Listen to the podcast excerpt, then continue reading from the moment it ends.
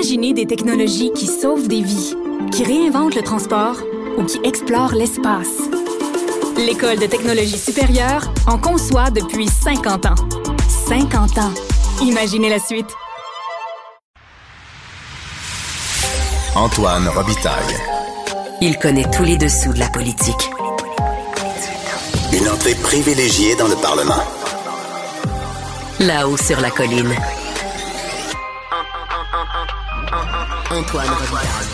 Bon lundi à tous. Aujourd'hui à l'émission, on parle de la soirée nostalgie du Parti libéral avec des libéraux qu'on entend trop peu souvent. Marie-Claude Nichols, députée de Vaudreuil, qui est maintenant députée indépendante, mais qui était quand même à la fête pour célébrer les 20 ans de la prise du pouvoir par Jean Charest le 14 avril 2003.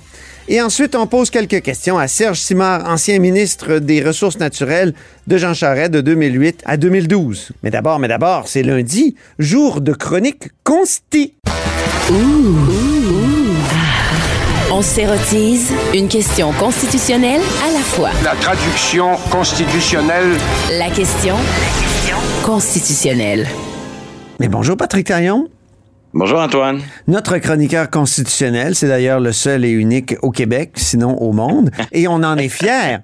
Et il est accessoirement professeur de droit à l'Université Laval. Bien rentré euh, en Europe?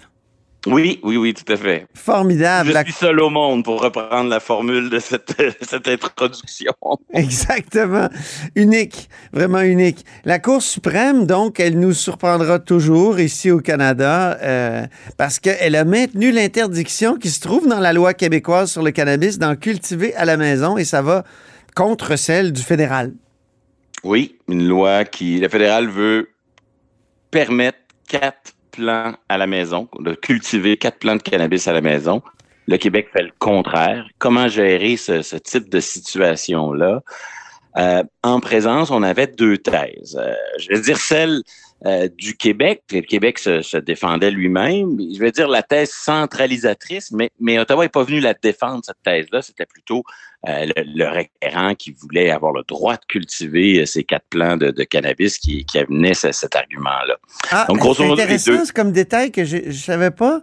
Le, le fédéral n'a pas défendu sa loi. Son procureur n'est pas allé. Donc, euh, Oui. C'est un des éléments de contexte assez intéressants dans cette affaire-là. Ben le fédéral oui. a dit, moi, je passe mon tour. Eh ben, Et, euh, et on, on va peut-être avoir l'occasion de le voir dans, dans les prochaines minutes. Il y a, peut-être des bonnes raisons. Soit, soit il a passé son tour euh, par grandeur d'âme à l'endroit de l'autonomie provinciale, mais peut-être aussi que le fédéral a passé son tour parce que comment je pourrais dire, on pouvait pas, euh, pour défendre, on pouvait pas dire une chose et son contraire. Le fédéral était aussi dans une situation où sa propre loi pouvait devenir à risque. ah oui, Parce que dans ces questions-là, c'est un peu compliqué, mais grosso modo, le fédéral, lui, le fondement de son action sur le cannabis, le, le cannabis, c'est ni fédéral ni provincial. Ça dépend de, de quel aspect du cannabis euh, on parle. Oui. Alors, si on parle de décriminaliser, de tracer une, ligne- une ligne entre possession, consommation, etc., qui entraîne une peine de prison, puis ce qui est permis, puis qui, qui entraîne aucun dossier criminel, ça, c'est la responsabilité d'Ottawa de tracer cette ligne entre ce qui est criminel et ce qui ne l'est pas. Oui, oui. Puis pour qu'une faute soit euh, criminalisable, le- le- c'est peut-être pas la meilleure des expressions, mais il faut justement qu'il y ait cette volonté là, de, de, de, de, de réprimer un comportement moralement répréhensible. C'est pas n'importe quelle faute qu'une faute criminelle, c'est une faute, c'est c'est parmi les fautes les plus graves euh, de la société. Et ça, c'est seulement le fédéral qui peut créer ces fautes criminelles, ces fautes très graves Hmm. les provinces, elles, peuvent créer des, des sanctions pénales ou des sanctions administratives en lien avec les domaines qui relèvent de leurs compétences. Dans le cas qui nous occupe, que ce soit le commerce du cannabis, que ce soit le commerce de l'alcool, du moment où c'est décriminalisé, l'organisation de ce commerce, son encadrement, euh, la prévention dans les écoles, la prévention pour la santé publique, tout ça relève euh, du Québec. La, la protection des consommateurs, etc., etc. Ben oui. Donc, euh, les, les, les, les fondements de la compétence provinciale sont nombreux, mais le fondement fédéral est, est ici euh, assez central parce que à la base, il n'y a pas de compétence sur le cannabis si tout ce qui concerne le cannabis est criminalisé. Voilà. C'est seulement lorsque l'on décriminalise que là apparaît en quelque sorte, comme par un jeu de, de vase communicant, apparaît une compétence euh, provinciale. Et donc la thèse du Québec, c'est que le rôle du fédéral, c'est tu décriminalises, puis une fois que c'est fait, le reste, c'est mon affaire. Ouais, ouais. Si je veux faire un monopole d'État, si je veux euh, donner des contraventions pour ceux qui euh, fument dans la rue, si je veux encadrer toutes sortes de règles, c'est, ça relève de la compétence du Québec. Donc ça, c'était la, la thèse de, de Québec. Et dans le cas qui nous occupe, le gouvernement s'en est peut-être pas beaucoup vanté. Mais là, là-dessus, je pense que la Cour suprême a été lucide la véritable intention gouvernementale, c'était de créer un monopole d'État sur la vente de cannabis. Ben oui. Comme on l'a pour la, comme on Pour l'a l'alcool. la- l'alcool. Et, et ça, c'est une, une- une fin qui est tout à fait légitime. C'est pas, euh, c'est pas essayer de défaire l'intention fédérale, c'est d'essayer de- d'y donner suite par un monopole d'État, comme ça existe pour l'alcool. Ouais. Alors, la, la- la thèse opposée, on va l'appeler la thèse centralisatrice. Cette fois, Ottawa n'est pas venu la plaider, mais il la plaide dans d'autres dossiers. C'était défendu par, euh, c'est ça, un, par, un par le contre. requérant qui euh, requérant. exactement voulait, euh, qui voulait, qui voulait avoir le droit de cultiver quatre plants de cannabis à la maison. Ouais. Et, et donc, l'idée ici, c'est que la loi fédérale, la loi du Québec, elle contredisait la loi fédérale. C'est vrai que si un dit ça, c'est permis, puis l'autre dit telle chose est interdite, il y a en apparence une contradiction. Mais encore là, euh, la, la Cour a, a- a- a raison de dire que ce n'est qu'une contradiction apparente, parce que si si euh, on, on interdit euh, ce que l'autre loi permet, il n'y a pas une contradiction irréconciliable dans la mesure où tous les justiciables peuvent se comporter de façon cohérente Ouais. en additionnant les deux lois puis en disant ben permis plus interdit égale interdit. Il y a Mhm. pas de con- on peut c'est pas comme si on dit qu'un doit faire le contraire de ce que l'autre de ce que l'autre loi prévoit. Et donc la Mais je pense- moi, je croyais vraiment que la loi du Dominion finissait toujours par euh, dominer. Exactement. C'est ce que ce qu'on appelle, c'est technique, mais c'est ce qu'on appelle la doctrine de la prépondérance fédérale. Donc, quand il y a une contradiction entre deux lois, par ailleurs valides, si elles se contredisent, c'est la loi fédérale qui l'emporte. Mais encore faut-il qu'il y ait une contradiction. Et c'était là le débat. Est-ce qu'il y avait une contradiction? La Cour suprême nous dit pas, pas sur le plan euh, de Ouais. l'application de la loi. Je- si l'un dit c'est permis, l'autre dit c'est interdit, ben Ouais. c'est interdit, ça, ça c'est correct. Et sur le plan des intentions, c'est là que c'est le plus intéressant. Euh, le- le- on, on peut dire que l'in, c'est ce que plaidait là, le, le- le requérant, plaidait que l'intention du législateur fédéral était de créer, je le dis dans mes mots, une forme de liberté fondamentale, hein, un droit positif Une autre. cultivé, bien sûr. Donc, j'ai le droit de cultiver ce, ce- ce cannabis, une grande liberté canadienne. Et là, une méchante loi provinciale vient brimer la liberté que le Code criminel cherchait à consacrer. C'était Ah, ça un peu l'argument.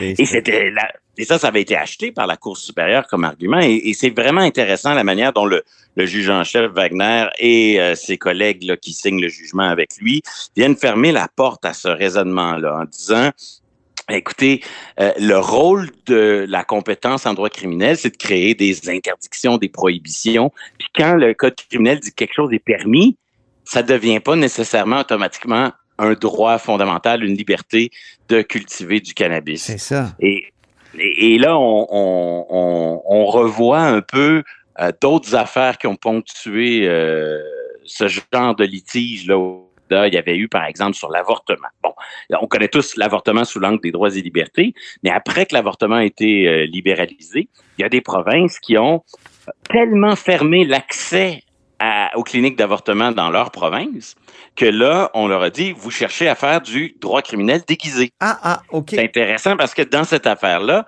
euh, ben, la Cour suprême dit il y a une différence ici. là. Le Québec cherche pas à faire du droit criminel déguisé. Euh, il cherche pas à dire là, à créer un, euh, son intention, c'est pas de défaire la loi fédérale, c'est de créer son monopole d'État pour donner suite à l'intention fédérale. Et, et c'est intéressant parce que on pouvait pas, si on, on- on veut voir un conflit d'intention entre la loi fédérale et la loi du Québec, encore faut-il définir l'intention de la loi fédérale. Puis le législateur fédéral parlait un petit peu sur deux registres. D'un côté, il nous disait, comme pour le Québec, ma loi vise à euh, couper l'herbe sous le pied du marché noir Ouais, ouais. augmenter la sécurité, augmenter la prévention, créer un système euh, où on a plus de contrôle pour euh, essayer de protéger la santé des gens. Donc, un, un argumentaire axé autour d'enjeux de sécurité d'une certaine manière. Oui, oui, c'était la Et là, sécurité. tout à coup, ouais, et là, tout à coup, sur la question de, de la, de- de la culture à domicile, c'est comme si, euh, non, il y avait un autre objectif, créer une nouvelle liberté fondamentale à chacun, un droit positif de cultiver du cannabis. Ça peut pas être l'un et l'autre. Soit Ouais. l'objectif, et, et là, la, la Cour, elle le montre très bien. Elle dit, ben, Québec, en ne permettant pas la culture à domicile, permet de- d'assurer une plus grande sécurité, permet de protéger les mineurs parce que dans les maisons où on cultive euh, du cannabis, c'est peut-être plus facile pour les mineurs d'être en contact avec euh, la substance.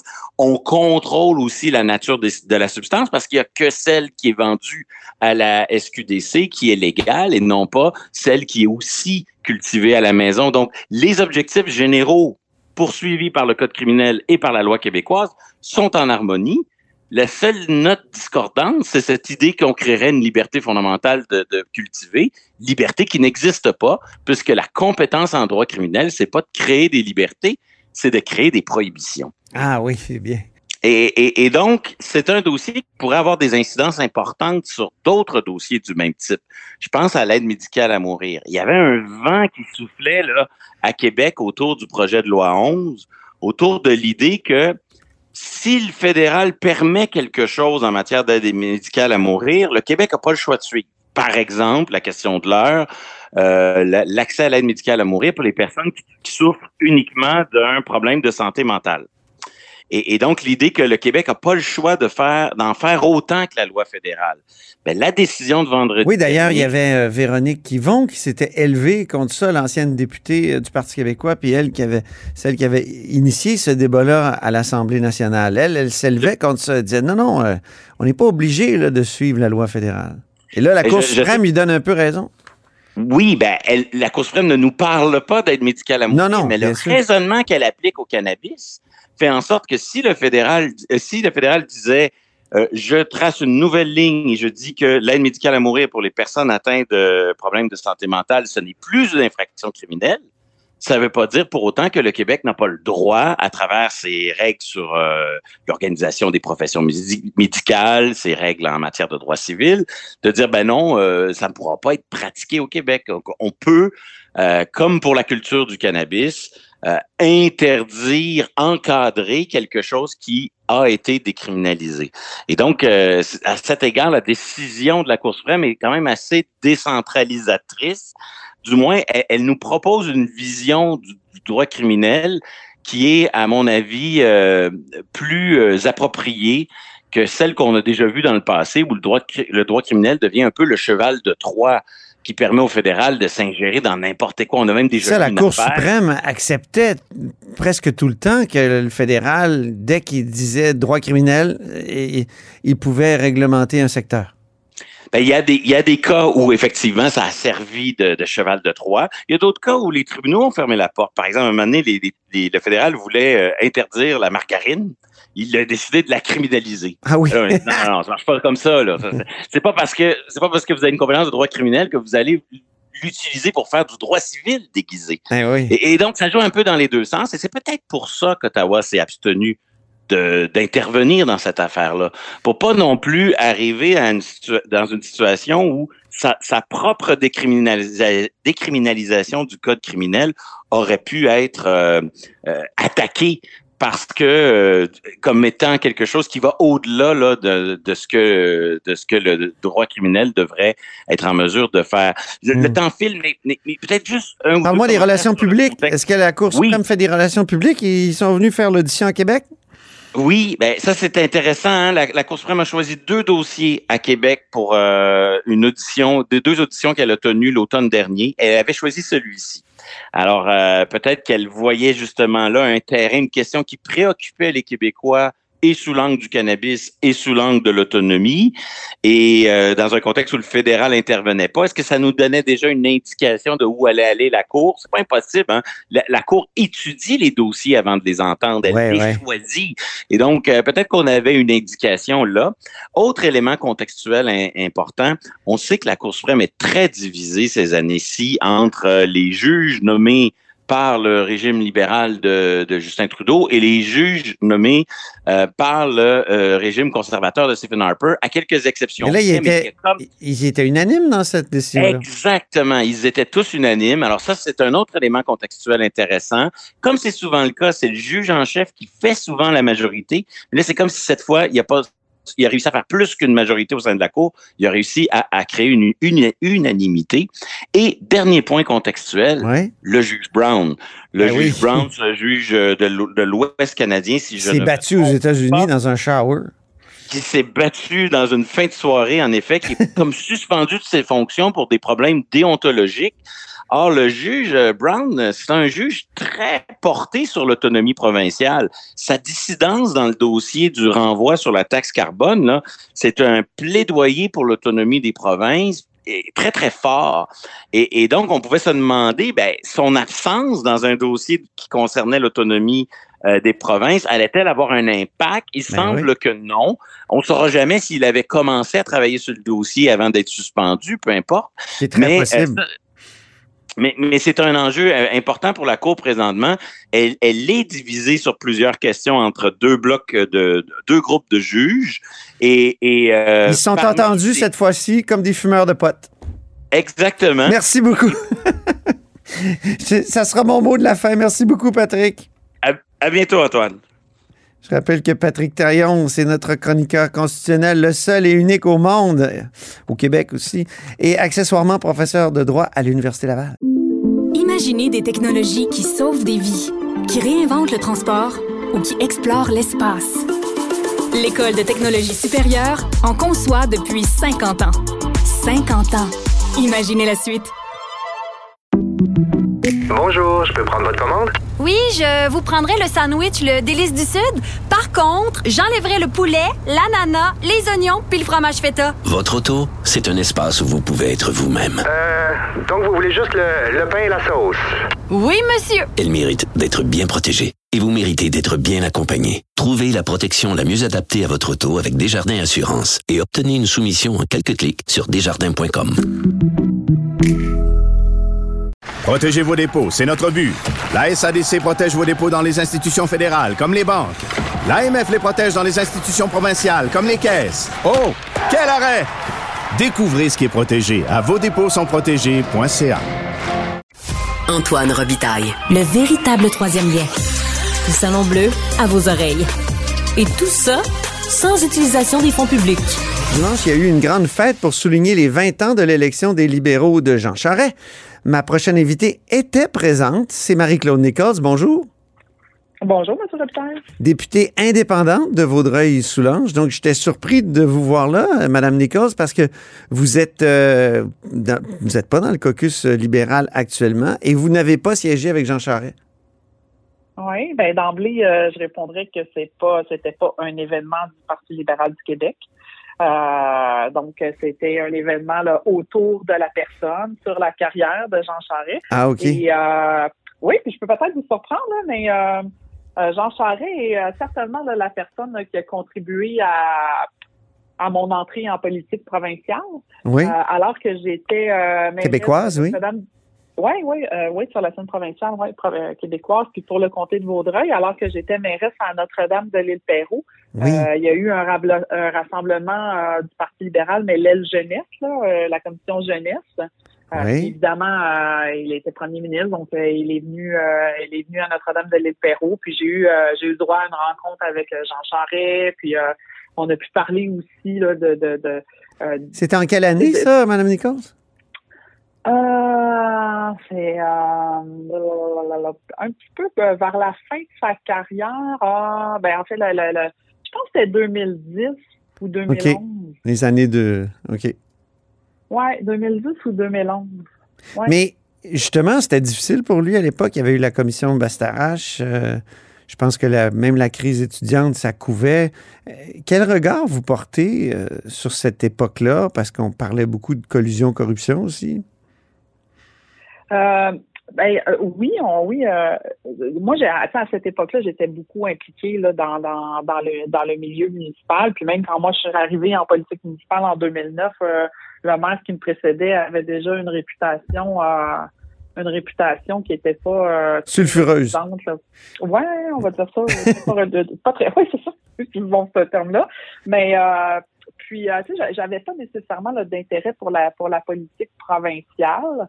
Euh, fait que je, je suivais plus ou moins là, ce qui se passait au niveau provincial. Puis sincèrement, là, c'est vraiment la quand euh, Jean Charest là, c'est, euh, c'est- est venu à Notre-Dame, puis il m'a Mhm. parlé des différents enjeux, puis il voulait prendre mon pouls sur ce qui se passait dans le monde Ah oui. Je me suis dit, ouais, ben, C'était son talent, ça, je pense, hein, d'aller d'aller d'aller tâter le pouls, ouais.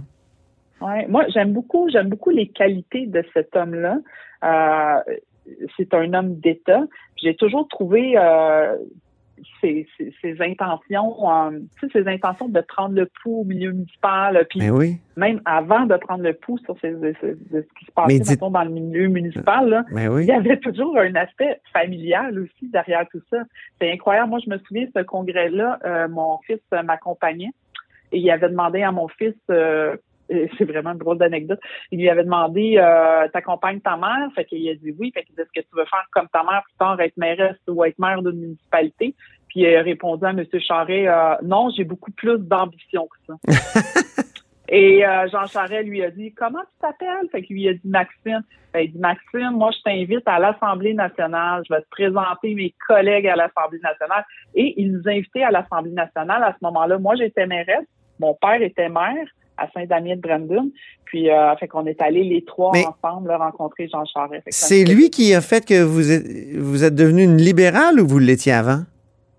Non, non, j'étais déjà OK. j'étais déjà libérale. Là- je suivais ce qui se passait dans mon comté. Là, comme comme député, euh, Là, vous euh, comme, euh, comme mairesse, là, on fait souvent des demandes de subventions, fait qu'on travaille souvent avec Vous vous sentez toujours libéral, même si vous n'êtes pas dans le caucus libéral. Est-ce qu'il y a eu des yeux, euh, comment dire, euh, euh, des, froncements de sourcils quand on vous êtes allé à la, vous êtes rendu à Longueuil à la fête de dimanche?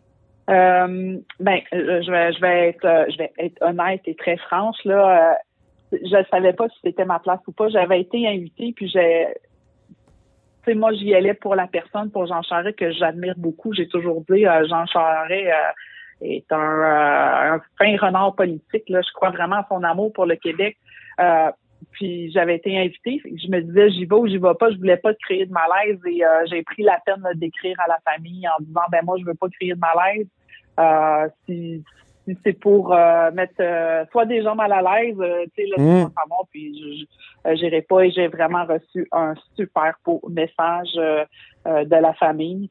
Donc, euh, je, suis- je, je, je suis allée, j'ai été bien accueillie. Pour eux, j'ai été Mais- super bien accueillie.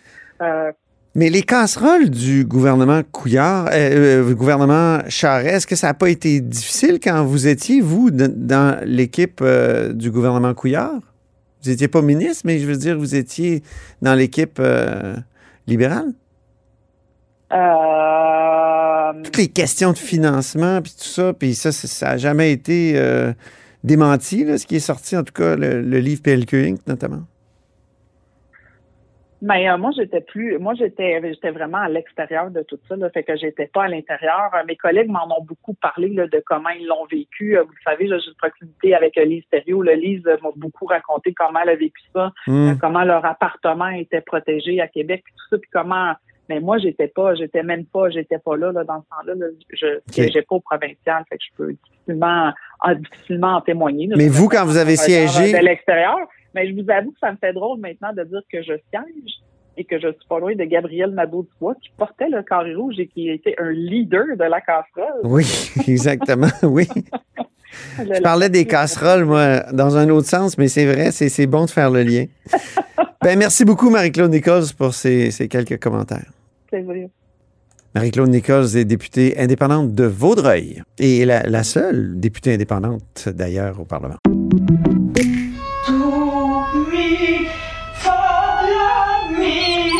Votre maison, c'est un espace où vous pouvez être vous-même.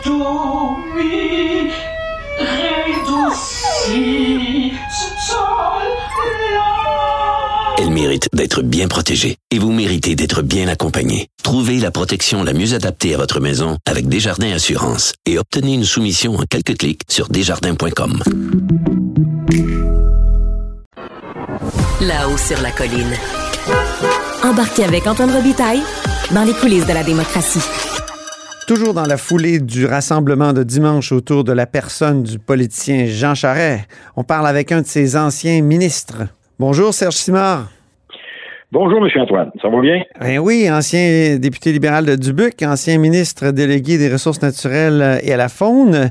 Vous n'êtes pas au Québec présentement, mais euh, si vous aviez été euh, ici, seriez-vous allé à la fête pour Jean Charest et les 20 ans de son accession au pouvoir?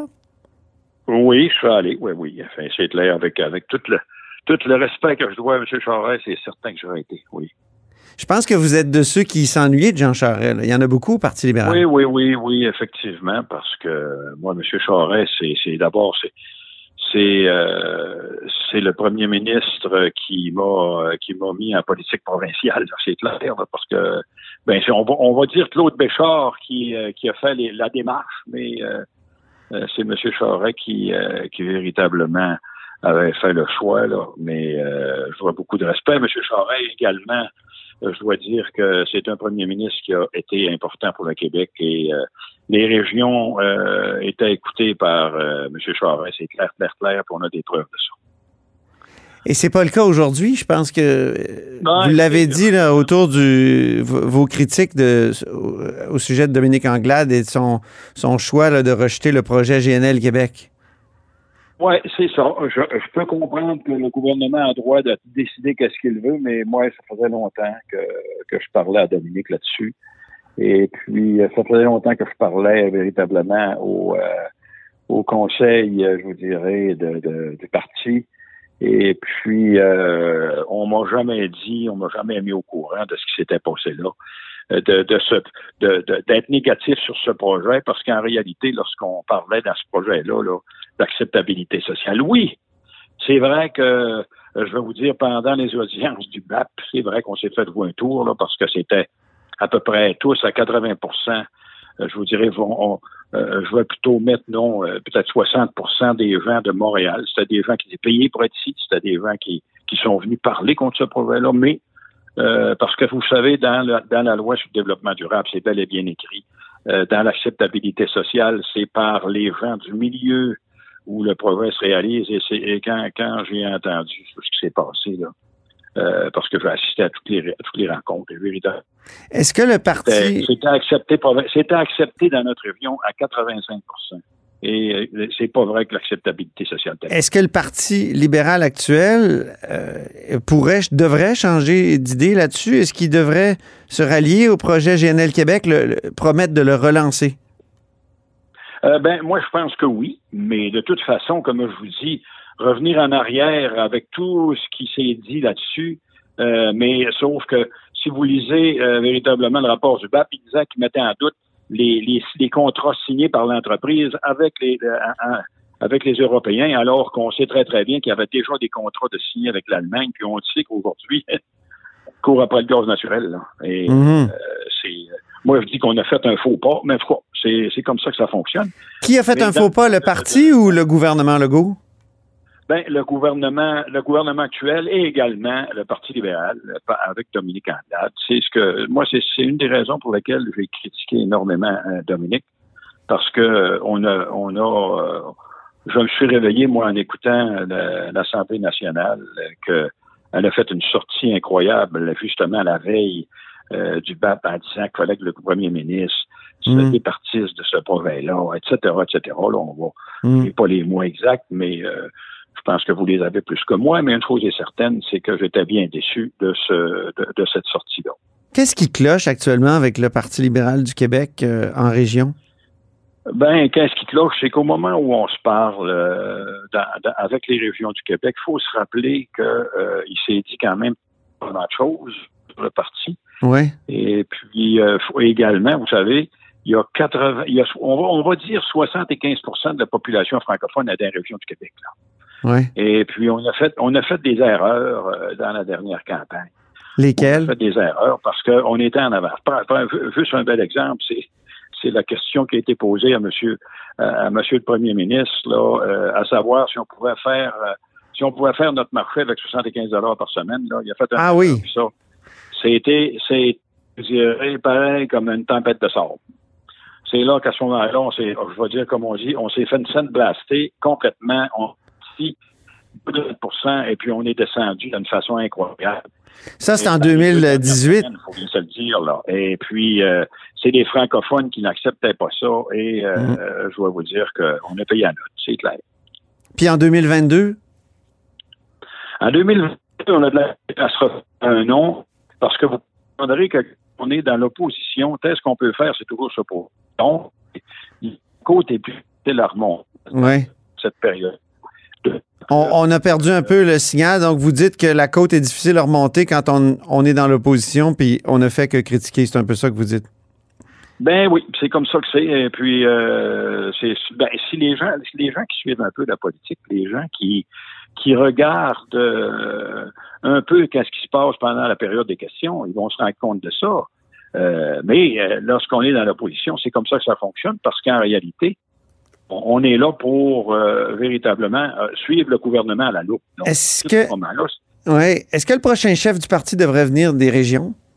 Du Parti Ben, moi, je pense que au moins, si c'était quelqu'un qui avait une préoccupation de l'ensemble des régions du Québec, euh, ce serait, ce serait déjà, ce serait déjà très, très intéressant parce que les régions du Québec euh, ont besoin de quelqu'un qui les, pas seulement qui les entend, qui les écoute.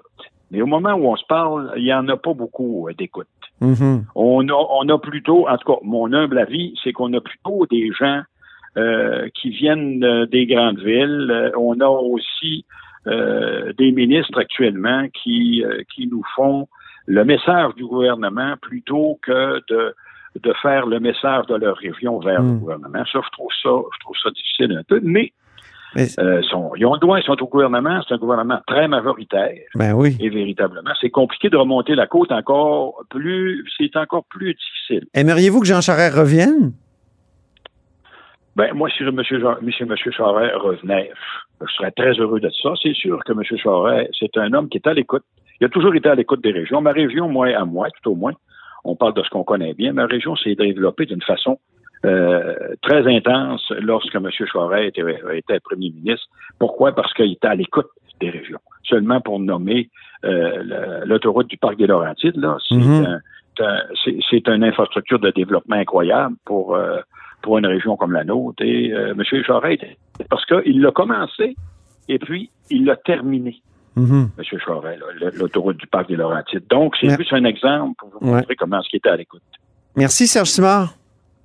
Ça m'a fait plaisir, monsieur, monsieur Antoine. Fait qu'on vous souhaite une bonne fin de journée. J'espère que Montréal n'aura pas trop d'eau dans les jours qui viennent. Alors, moi, je suis à Québec, ça fait que je, je- je suis de Ah, la capitale, oui. Salut. À la capitale. Sur la hein? colline, moi, je suis sur la colline ici.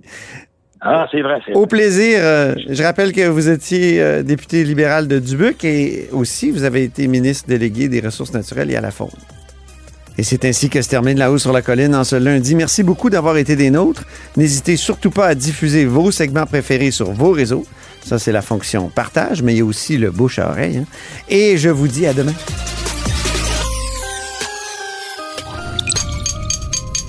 Cube Radio.